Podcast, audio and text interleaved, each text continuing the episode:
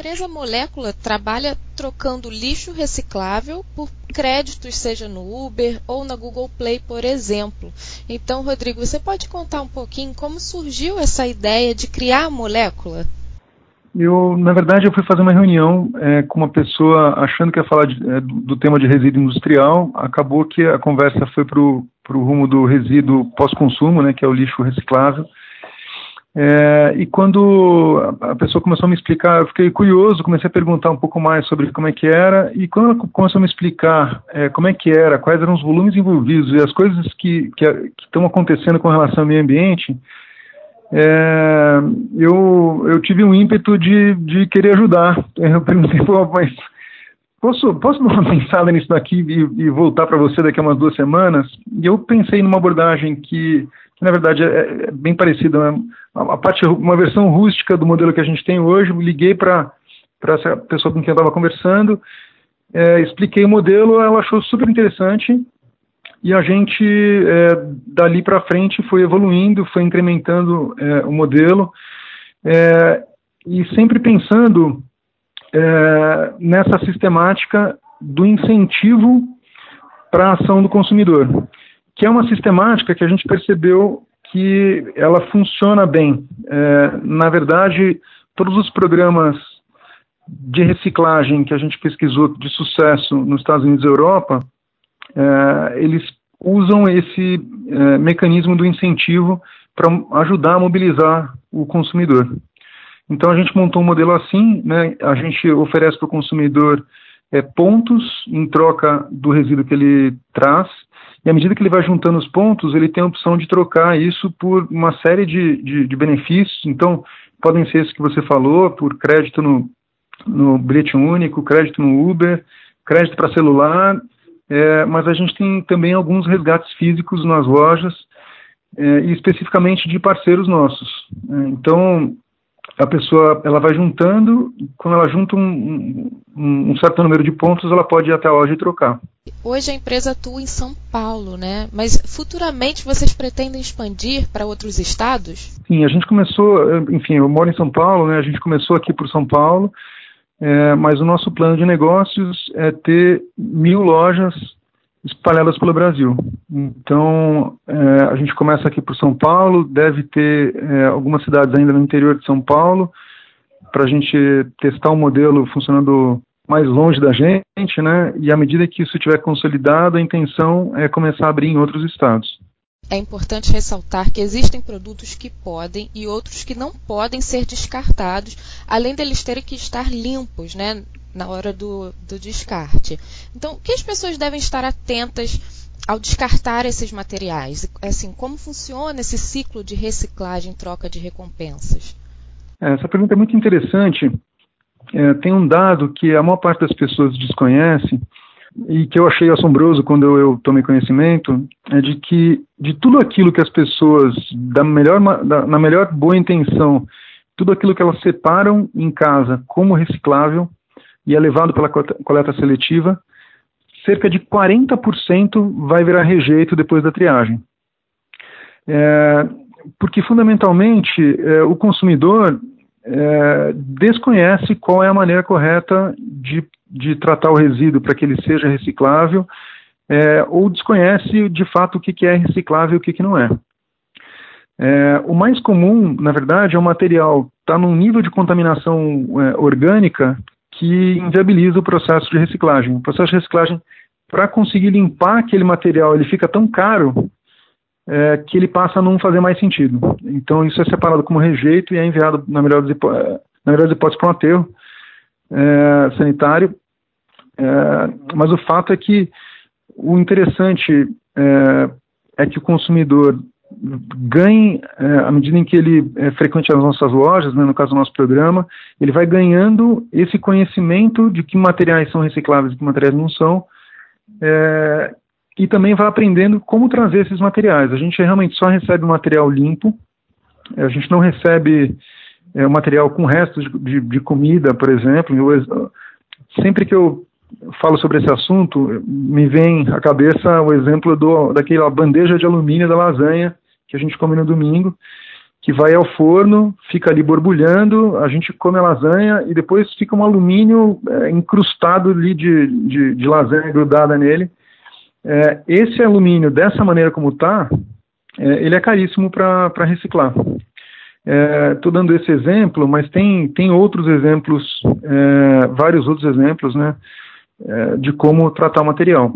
Então, eu sempre digo que a gente é um programa é, de reciclagem, de logística reversa do reciclável pós-consumo, para usar o nome técnico, é, mas a gente também é um programa de educação ambiental, porque à medida que os nossos consumidores trazem material para a gente, a gente, os operadores né, da, da, das lojas, eles vão ensinando para os clientes é, o que, que pode ser reciclável, o que, que não é reciclável e como que os materiais precisam estar para poderem entrar bem no ciclo da reciclagem. E em relação a essa logística reversa de reciclagem pós-consumo, como você descreveu, é, o que você diria, assim, qual a importância do papel da molécula junto a esse ecossistema empreendedor? A gente desenvolveu um modelo de negócio, primeiramente voltado para trazer pessoas que já tivessem um histórico de reciclagem para trabalhar com a gente.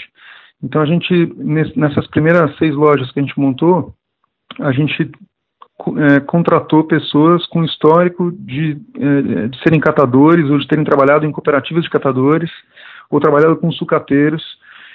E, e fundamentalmente, a gente é, desenhou um modelo de expansão que é baseado em micro franquias. Então, o nosso objetivo é proporcionar para essas pessoas que é, tipicamente estão em situação de vulnerabilidade é, uma alternativa para elas é, ingressarem no mercado é, como microempreendedoras e conseguirem ter uma renda muito maior do que a renda que elas têm hoje, trabalhando numa cooperativa ou é, trabalhando por conta própria, juntando os resíduos pela rua. Na sua opinião, Rodrigo, de que forma essa mentalidade sustentável, que muitas pessoas, inclusive, já vêm adotando né, nos últimos anos, pode contribuir para a sociedade em geral? É muito, muito importante que as pessoas, é, em geral, o público em geral, tenham uma mentalidade cada vez mais sustentável. É, na prática, o que a gente descobriu à medida que a gente foi se aprofundando no tema é, da sustentabilidade, no que está acontecendo com o meio ambiente globalmente, a gente foi percebendo é, que a situação ela é, ela é muito séria. É, eu lembro é, de quando eu era criança, que tinham discussões sobre duplicação de estrada, e, putz, não, mas ali tem uma espécie é, que vai ser afetada, porque só é, é, uma espécie daquela região ali, que vai ser afetada se passar ali uma rodovia, por exemplo. Hoje em dia, é, a discussão ela não é mais essa. É, a discussão ela tomou uma proporção, uma escala de fato industrial é, costumo dizer, não quero ser alarmista, mas a, realidade que está acontecendo é que a gente está destruindo o planeta em escala industrial. É, e tem alguns exemplos que eu acho que são muito assustadores. É, é não sei assim quão, quão isso é do conhecimento geral, porque eu já tô, também já estou olhando para esse negócio da sustentabilidade faz tempo, é, mas existe uma, uma, uma, concentração de plástico flutuante no Pacífico. É, eles chamam isso em inglês de Pacific Patch. É, e essa concentração de plástico ela acontece porque as correntezas marítimas vão levando o plástico flutuante para lá e vai formando ali como se fosse um redemoinho e vai acumulando plástico. Alguns meses atrás fizeram um, estudo super detalhado, usando imagens de satélite, usando sobrevoo de avião, para dimensionar o tamanho dessa massa de plástico flutuante. É, e descobriram é, que o tamanho é mais ou menos o tamanho de oito vezes a área do estado de São Paulo é, ou três vezes a área da França. A notícia internacional veio em, em, em múltiplos da área da França. É, não é mais uma. Alguém, eu já escutei várias vezes o pessoal dizer: não, tem uma ilha de plástico flutuante lá no Pacífico. Não tem uma ilha de plástico flutuante, tem um continente de plástico flutuante. As dimensões que esse problema é, tomou é, são dimensões é, é, continentais. então, e a, e, a, parte disso, anualmente, é, no mundo, o ser humano joga mais ou menos 9 milhões de toneladas de plástico nos oceanos. Então, tem essa massa enorme de, de plástico que já está lá no Pacific Pet, a gente continua jogando mais plástico no oceano, e de fato o planeta não aguenta muito mais tempo é, da, da, nossa espécie fazendo isso. É, eu acho até interessante que tem algumas pessoas que dizem ah, então o problema é a ilha de plástico, o problema é a gente jogar o plástico no oceano, então o problema é o plástico. É, e tem vários movimentos do pessoal demonizando o plástico, dizendo que o plástico tem que acabar, que tem que etc.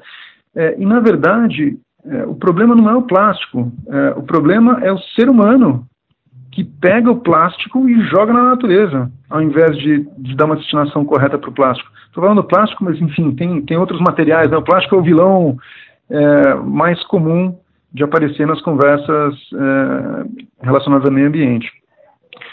Então, é, o, que, o que é muito claro para mim é que a gente tem um problema é, fundamentalmente educacional no mundo, não é só no Brasil, que a gente precisa se mobilizar como ser humano para resolver. A gente precisa levar a educação ambiental para as pessoas é, para conseguir equacionar o problema do descarte incorreto de material, seja plástico, seja metal, seja vidro, o que quer que seja.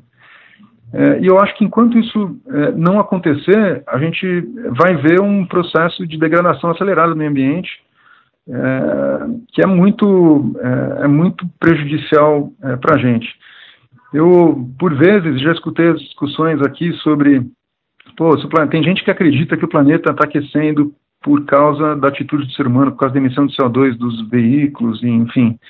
Tem gente que diz que não, que o, problema, o planeta não, o planeta está aquecendo, os números mostram que está aquecendo, mas dizem que não é isso, os problemas são ciclos solares.